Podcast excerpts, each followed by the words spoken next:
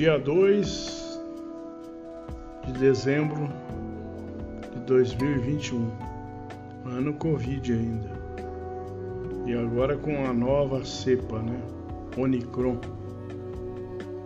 Mas vamos a, a, ao podcast de hoje.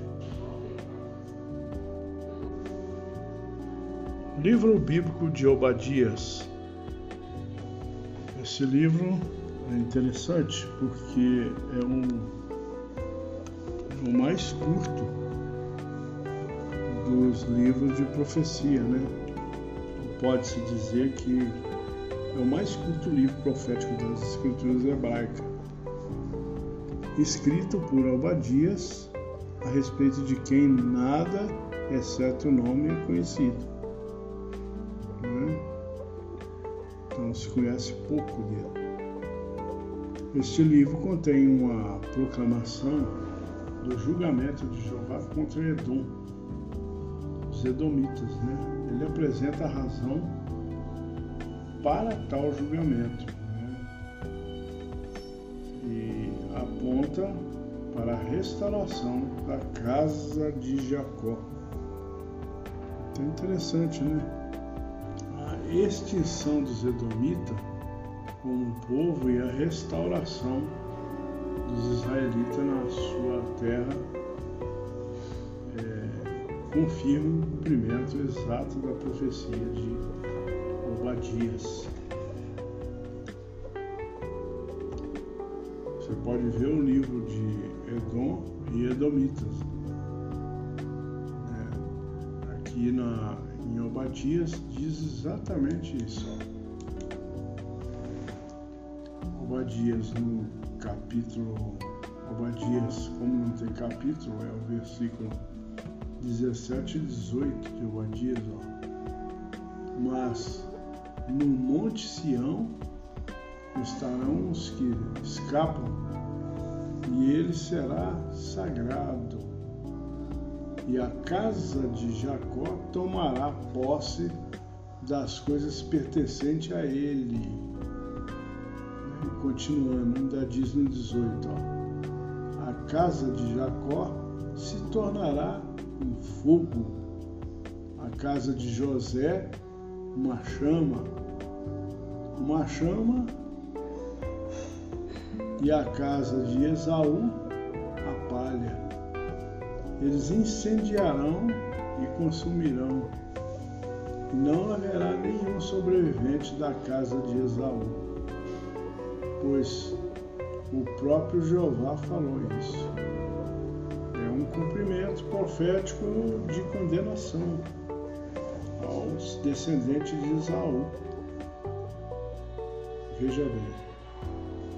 Então, o motivo da profecia foi o tratamento nada fraterno que os edomitas dispensaram aos filhos de Judá, quando estes sofreram derrota. Os edomitas, através de seu ancestral, Esaú, eram aparentados aos israelitas. Eles eram parentes, primos, primo não, parentes próximos, né, do mesmo sangue. Os edomitas regozijavam-se com calamidade de Judá. Participaram em tomar despojos dos judeus. Impediram-nos de fugir da terra até que entregasse ao inimigo. Então, como fica evidente numa comparação da profecia de Obadias com as palavras de Jeremias, né?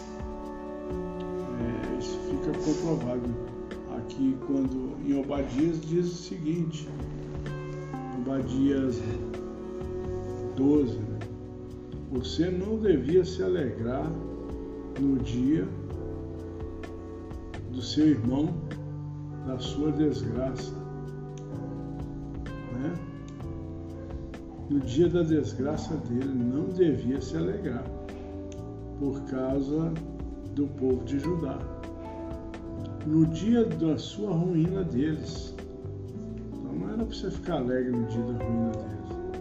E não devia falar tão arrogantemente no dia da aflição deles. Você não devia entrar pelo portão do meu povo no dia que eles sobreveio o desastre. Não devia se alegrar com a calamidade do meu povo no dia do desastre deles. E não devia se apossar das riquezas deles no dia que sobreveio esse desastre. Você não devia ficar nos cruzamentos das estradas para matar os fugitivos e não devia entregar os sobreviventes no dia da aflição. Isso aí foram verdadeiras traíras, né? Os indomitas foram traíras pagaram caro por isso, né?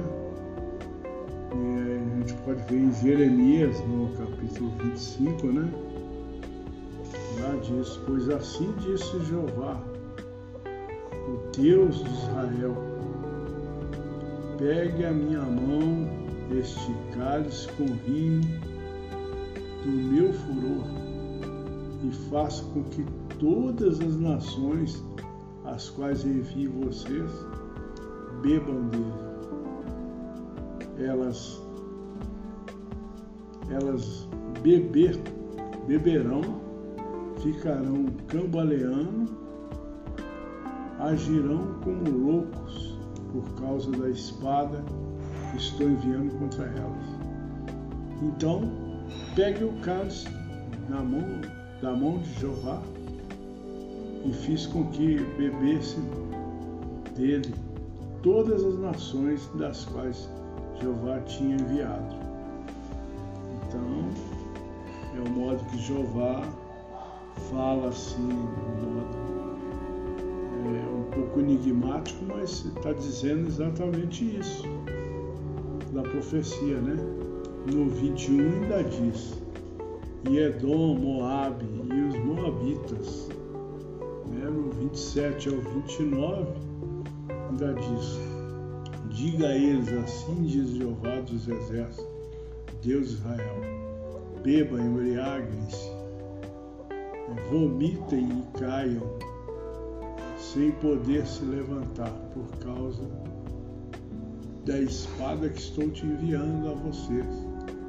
E o 28 ainda diz: E se eles negarem a pegar o cálice da sua mão para beber, diga a eles: Assim diz Jeová dos exércitos: Vocês têm que beber, pois se a calamidade que estou trazendo começar com a cidade que leva meu nome, deveriam vocês ficar impunes? Vocês não ficarão impunes, pois estou convocando uma espada contra todos os habitantes da terra, diz Jeová dos exércitos. É, ainda continuando ainda aí no Jeremias no 49, do 7 ao 22, que é longo, né? mas dá para dar uma análise, continua a dizer. Né? Ele faz uma pergunta ainda lá no, no Será que não há mais sabedoria em Temã? Né? E aí, em Ezequiel também, Ezequiel capítulo 25, o 12, o 14, depois o 35, do 1 ao 15, fala sobre esses ocorridos. Isso deve ter acontecido por ocasião da destruição de Jerusalém pelos exércitos babilônicos. E, por conseguinte, a, situaria a composição do livro esse livro foi escrito por volta, composto por volta de 60, 607 antes da Era Comum. Visto que muitas das preditas na profecia de Obadias também foram preditas no livro de Jeremias, isto tornava duplamente certo o cumprimento da palavra de Jeová a respeito de Edom. E em Gênesis também, no Gênesis capítulo 41, 32 diz: O sonho foi dado duas vezes a Faraó, porque a questão ficou bem estabelecida pelo verdadeiro Deus. E o verdadeiro Deus logo a realizará. É interessante ver esses assuntos de abadias, né? É, esse testemunho de Jeová publica nesse verbete O, na letra O, então fala justamente de Obadias. Né? Então fala da época da escrita, o julgamento de Jeová.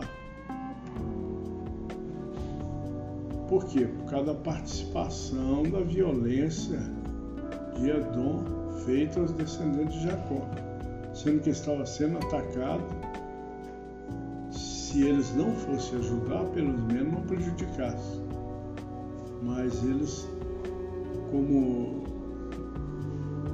poderiam até ter defendido o povo de Israel.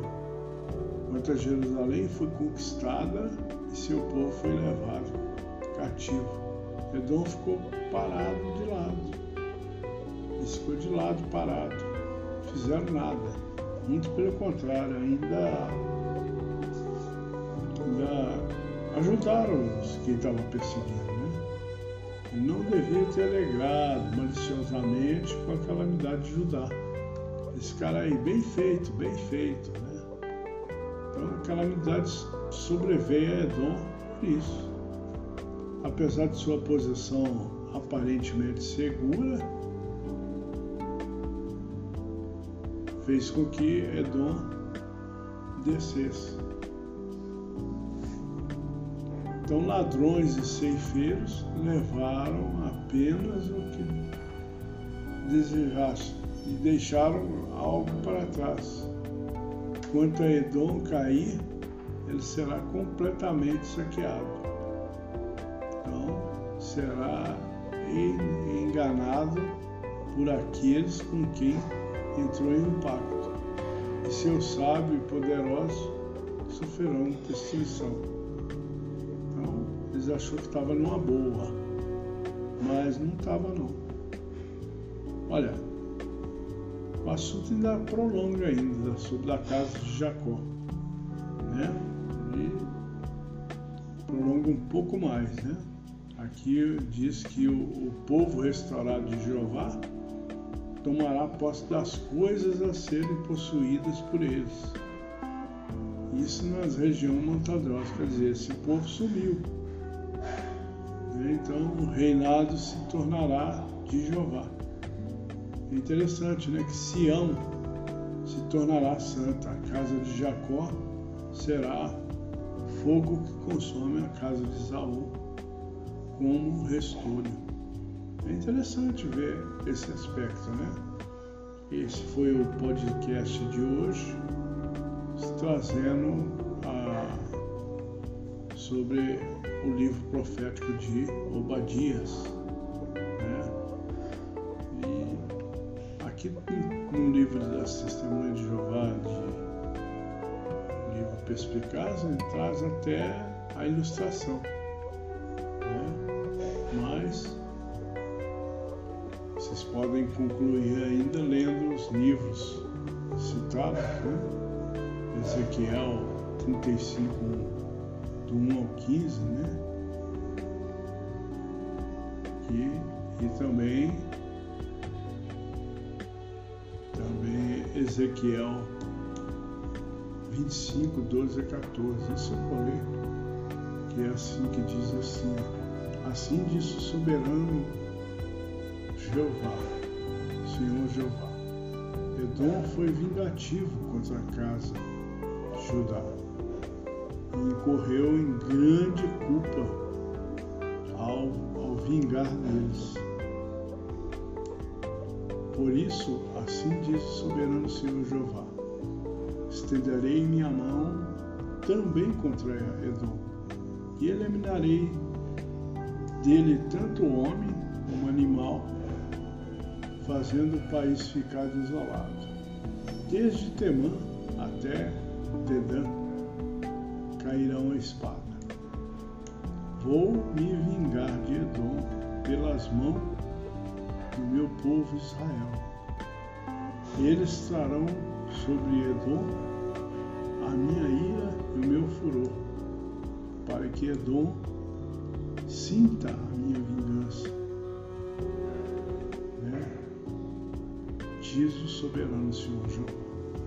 Então, o que, que nós podemos aprender com isso? Que a vingança é da parte de Jeová, não é nossa. Então, nós não devemos ficar vingativo com outras pessoas, com o que eles nos fizeram por alguma atitude. São também, de certa forma, nossos irmãos também não devemos é, se gabar numa situação quando alguém está passando algum perrengue ou está tendo um acidente com eles, ou um incidente ah, bem feito, ou coisa parecida. Ou ficar alegre no coração, ou mesmo coisa boa. É isso que nós aprendemos aqui. Esse foi o podcast de hoje.